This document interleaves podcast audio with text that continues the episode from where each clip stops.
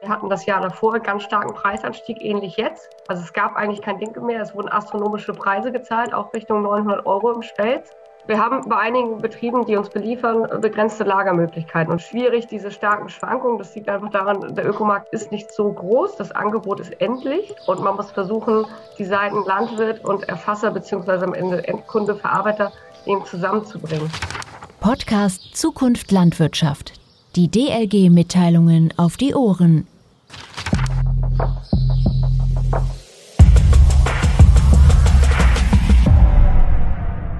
Deep Dive.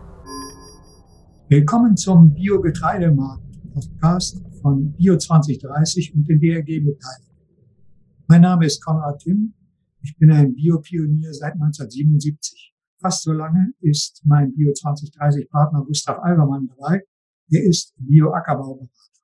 Heute begrüßen wir Johanna und Luisa von Münchhausen von der großen norddeutschen Gut Rosenkranz Handelsgesellschaft und Futtermilch.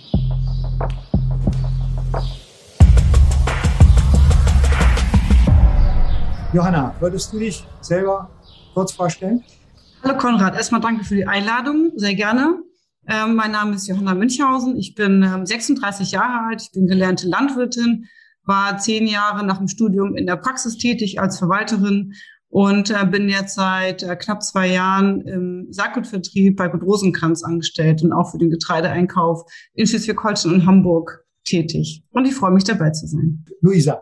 Ja, hallo, Luisa Münchhausen, auch von Gut Rosenkranz. Ich bin seit äh, fünf Jahren und mittlerweile wieder bei Gut Rosenkranz, leite dort die Saatgutabteilung und mittlerweile auch die Getreideabteilung. Komme so aus dem betriebswirtschaftlichen Bereich, habe früher natürlich auch gerne auf dem Trecker zu Hause gesessen aber vorher eben auch konventionell gehandelt und freue mich auf einen spannenden Austausch, weil das Thema Biomärkte ja doch immer viele Fragen aufwirft von allen Seiten und da hoffen wir, ein paar Fragen auch vielleicht klären zu können. Vielen Dank.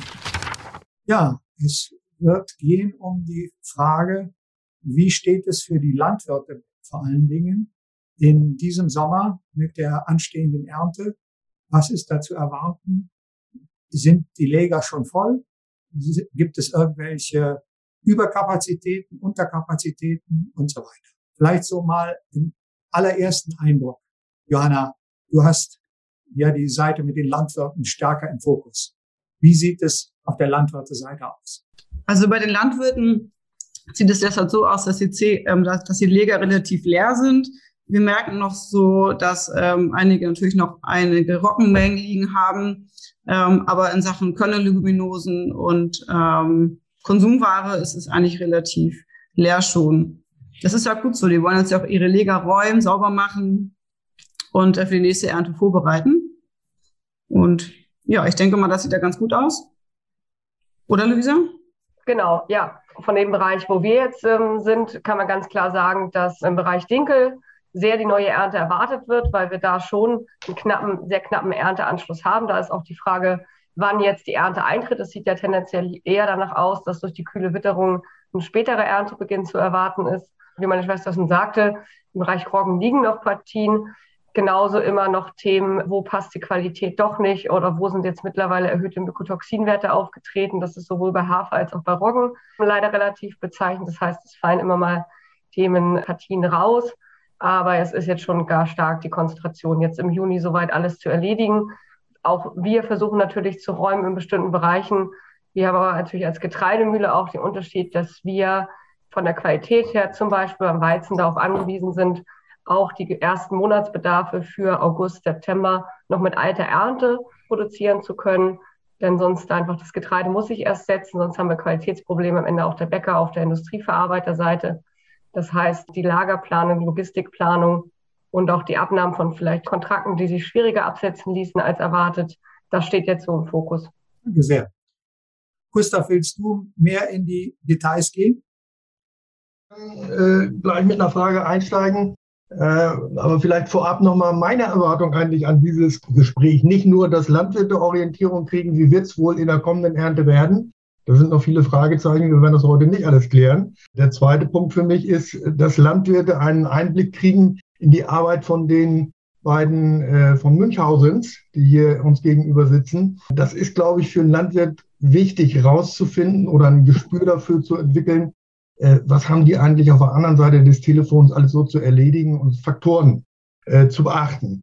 Ich möchte mit einem, einer Frage, einem Quiz im Prinzip starten in diese Geschichte. Ich habe hier einen Marktbericht aus Vorjahren und ihr beiden müsst jetzt raten, wann das wohl war. Das sind drei Sätze, die lese ich eben vor. Die Überschrift ist Biogetreide so knapp wie nie. Biogetreide fehlt an allen Ecken und Enden. Angebot und Nachfrage passen inzwischen bei fast allen Getreidearten nicht mehr zusammen. Die meisten Erzeugerorganisationen in Deutschland sind ausverkauft und bedienen nur noch Kontrakte. Wann war das? Ich hätte gesagt, äh, früh, spätes Frühjahr 2018. Ja, und Johanna, was hast du für eine Idee? Wann war das? 2012, 13. Luisa ist näher dran. Es war ein Jahr vorher. Das war die Ernte 16 und dies war das Frühjahr 2017. Ich bin damals mit eurem Vater in der Gegend rumgefahren. Ich weiß nicht, was der Anlass war. Da gab es einen Anruf. Ein Futterlandwirt, äh, also ein Landwirt, der Futter brauchte, rief an, wollte Futtergetreide kaufen. Und die Antwort war, ich kann dir nur noch Dinkel anbieten. Das heißt, Futtergetreide war ausverkauft und Dinkel war noch gut vorhanden.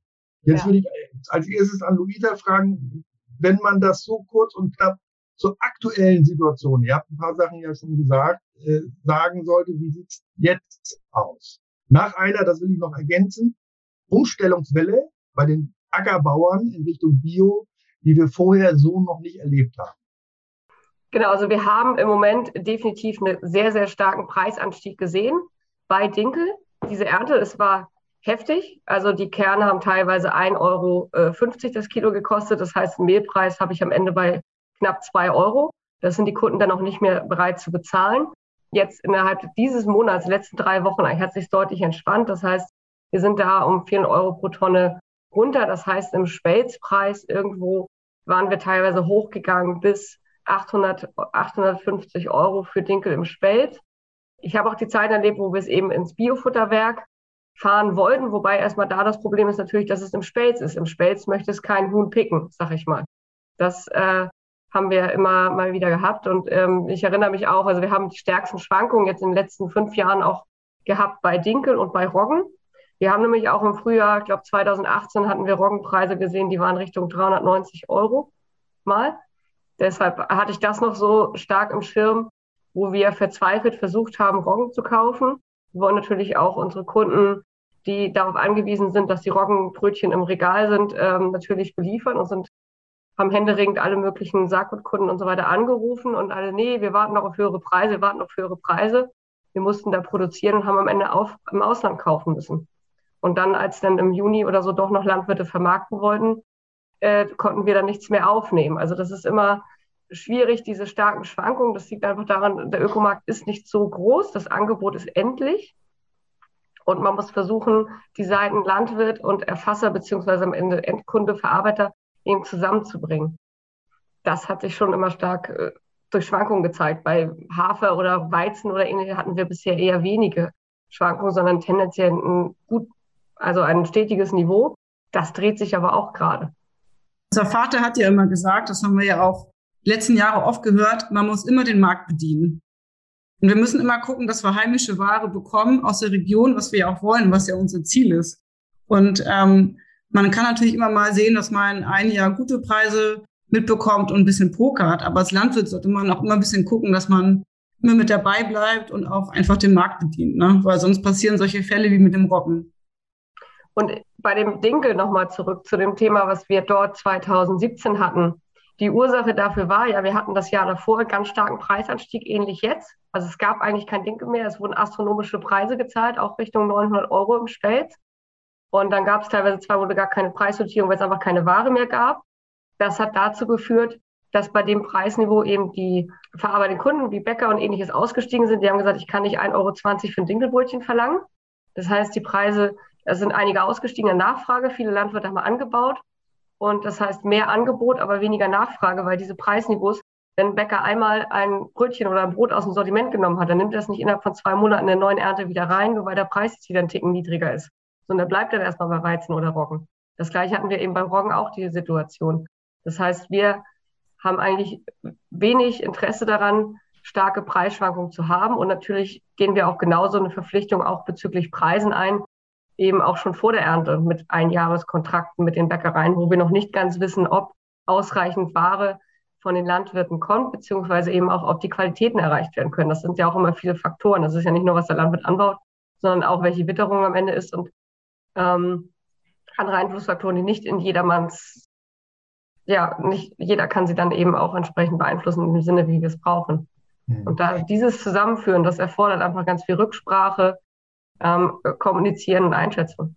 Ich fasse mal als Landwirt zusammen, von euch wäre so die, das Signal, sage ich mal, als Landwirt in der Anbauplanung nicht zu sehr zu schwanken, sondern seine Palette zu finden und mhm. dann in Abstimmung vielleicht auch mit euch und weiteren Handelspartnern leicht zu äh, modul, äh, modulieren, aber nicht zu sehr zu schwanken. Ich beobachte den Biogetreidemarkt seit 35 Jahren und der Roggen war schon fünfmal tot und ist auch fünfmal wiedergekommen.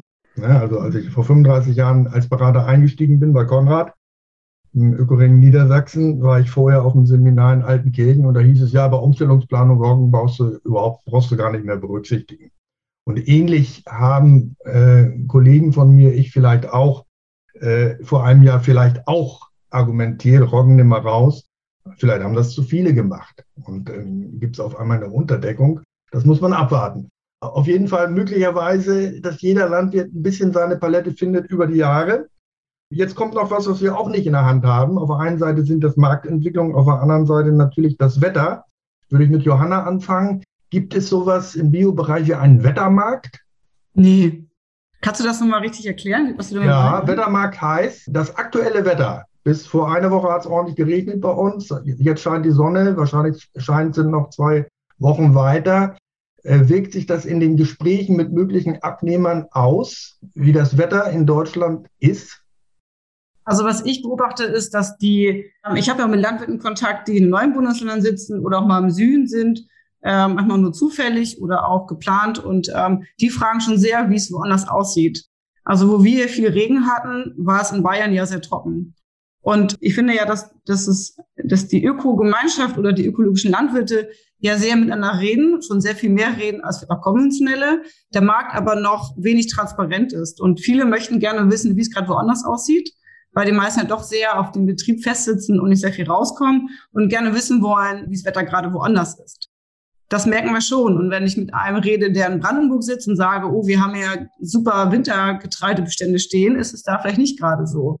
Und so versuchen sie eben auch einzuschätzen, wie die Ernte wird. Oder, ähm, oh, da wird mir gedroschen, muss ich jetzt reagieren oder muss ich doch eher verkaufen? Oder äh, man muss einfach viel reden und man muss eben auch ähm, alle paar Wochen mit den Landwirten nochmal kommunizieren ne? und ähm, Nummer anrufen. Das kostet sehr viel Zeit, das macht sehr viel Spaß. Aber man muss schon gucken, dass beide Seiten eben auch ja regelmäßig sprechen einfach und wie die Bestände sind. Und ähm, ja. Da hätte ich eine Anschlussfrage, das kann dann vielleicht Luisa beantworten. Ihr bietet für bestimmte Produkte ja auch Vorerntekontrakte an. Und das hat natürlich schon damit zu tun, welche Ernte erwarten wir denn jetzt, wo man sich da findet. Bietet ihr momentan Vorerntekontrakte an? Und wenn ja, wodurch werden die beeinflusst und wie schnell geht das? Gehen die rauf und runter oder seid ihr da stabil? Also unser Ziel ist schon, vermehrt auch in den letzten zwei Jahren immer stärker mit Vorkontrakten zu arbeiten. Das hat ähm, zwei Gründe.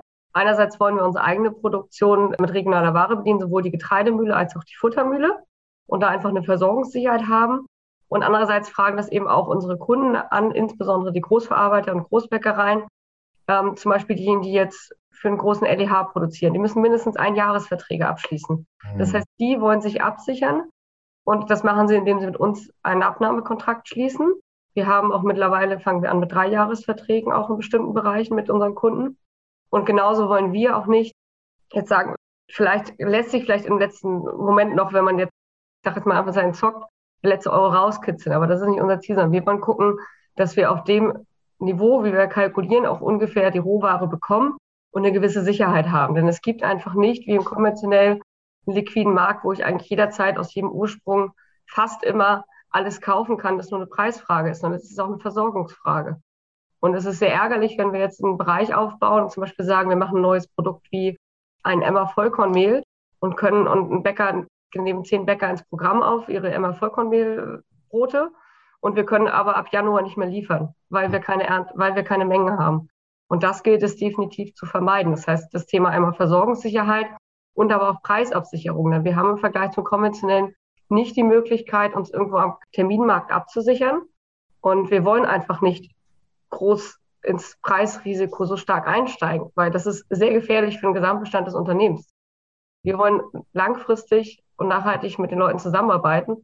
Und daher ist immer der Fokus darauf, schon mit Vorkontrakten zu arbeiten. Und das sowohl im äh, Bereich von Lebensmittelgetreide als auch bei Futter, Leguminosen und Getreide, wobei es bei Lebensmittelwaren einfacher ist, weil wir da einfach mehr Kunden haben, die langfristiger planen. Die Betriebe, die im Futtermittel brauchen, wollen auch nicht unbedingt jetzt schon ein ganz Jahreskontrakt machen, sondern die machen das vielleicht für ein halbes Jahr. Ja. Das heißt, da haben wir immer ein gewisses größeres Risiko direkte Nachfrage. Vielleicht ist das eine firmeninterne Geschichte. Wie muss man sich das vorstellen? Welche Größenordnungen vom Gesamtvolumen pro Produkt machen so eine Vorkontrakte aus? Das hängt vom Produkt ab. Also ja. ich, im Lebensmittelbereich gucken wir schon, je nachdem, ähm, wie wir eben auch da von unserer Absatzseite her den Bedarf decken können, ähm, kann das schon 50 Prozent und mehr ausmachen. Okay, also da haben wir eine Größenordnung irgendeine Anschlussfrage hatte ich, die ist jetzt weg. Ich sage mal so, wir haben, wir haben eine große Umstellungswelle hinter uns. Ja, ich darf mich da noch einen Punkt ergänzen, ja. warum wir auch gerne Vorkontrakte machen. Wir haben bei einigen Betrieben, die uns beliefern, begrenzte Lagermöglichkeiten. Und wir müssen auch planen, ähm, wo haben wir Platz, welche Zellen planen wir wie ein und wo sind wir voll. Ich möchte ungern, dass wir in eine Situation kommen, wo wir ähm, so und so viel Betrieben zusichern, wir nehmen ex Ernte deinen Hafer ab und am Ende stehen wir da und haben keinen Platz mehr. Mhm. Und in der Ernte noch kurzfristig Lagerraum zu organisieren, geht auch nicht so ohne weiteres. Das heißt, wir sprechen ja auch schon ähm, seit Jahresbeginn sozusagen neue Ernte mit unseren Lagerhaltern. Mhm. Und wenn man da, umso näher man das abschätzen kann, was kommt, umso mehr Sicherheit haben wir auch, den Platz zu haben und die Möglichkeiten, das auch entsprechend wegzufahren. Und genauso sprechen wir auch jetzt schon Spediteure an für neue Ex-Ernte-Kontrakte, die kommen, wo wir sagen, da und da werden 300 Tonnen liegen, die müssen schnellstmöglich weg, bitte planen das ein und geben uns dafür schon mal einen Preis. Dann geht es auch schneller in der Ernte. Das heißt, mhm. all das gibt uns viel mehr Möglichkeiten zu planen. Wir haben die Unterlagen auch schon fertig. Die Landwirte kriegen im nächsten Monat von uns schon mal Plomben und Warenbegleitscheine und Probenbeutel. All diese Dinge, weil das kurzfristig, wenn jemand anderes sagt, ich stehe in einer Stunde mit dem Trecker bei euch an der Mühle, dann wird es sehr schwierig. Wir haben noch keine Rückstandsanalysen, wir haben vielleicht nicht alle Unterlagen vorhanden, der hat keine Begleitscheine dabei.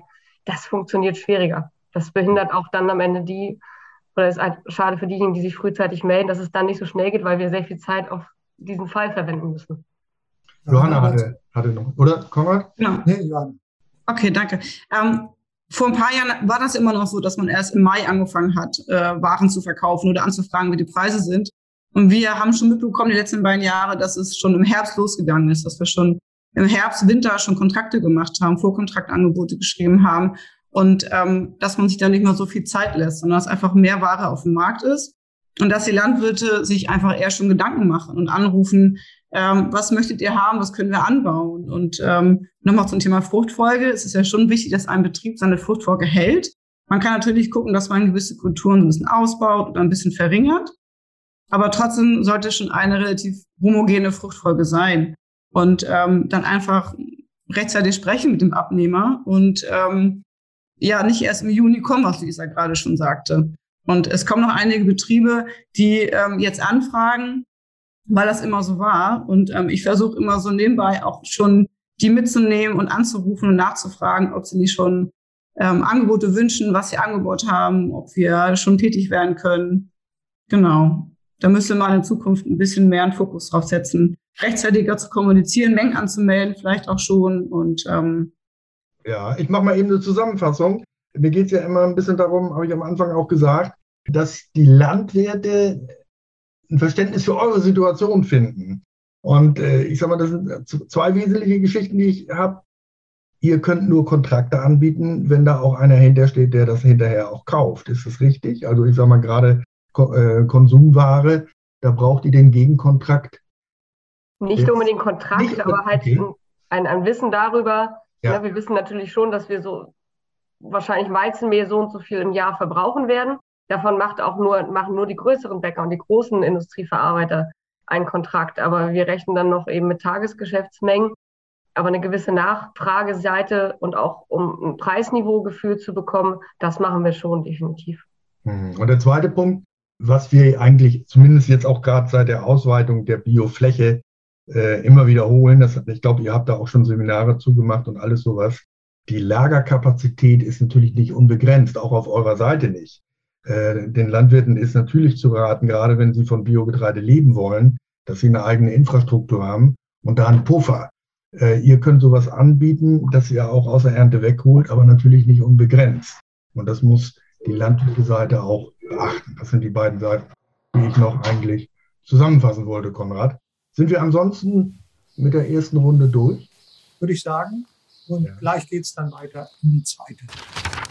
Deep Dive. Auf den Punkt. Zukunft Landwirtschaft.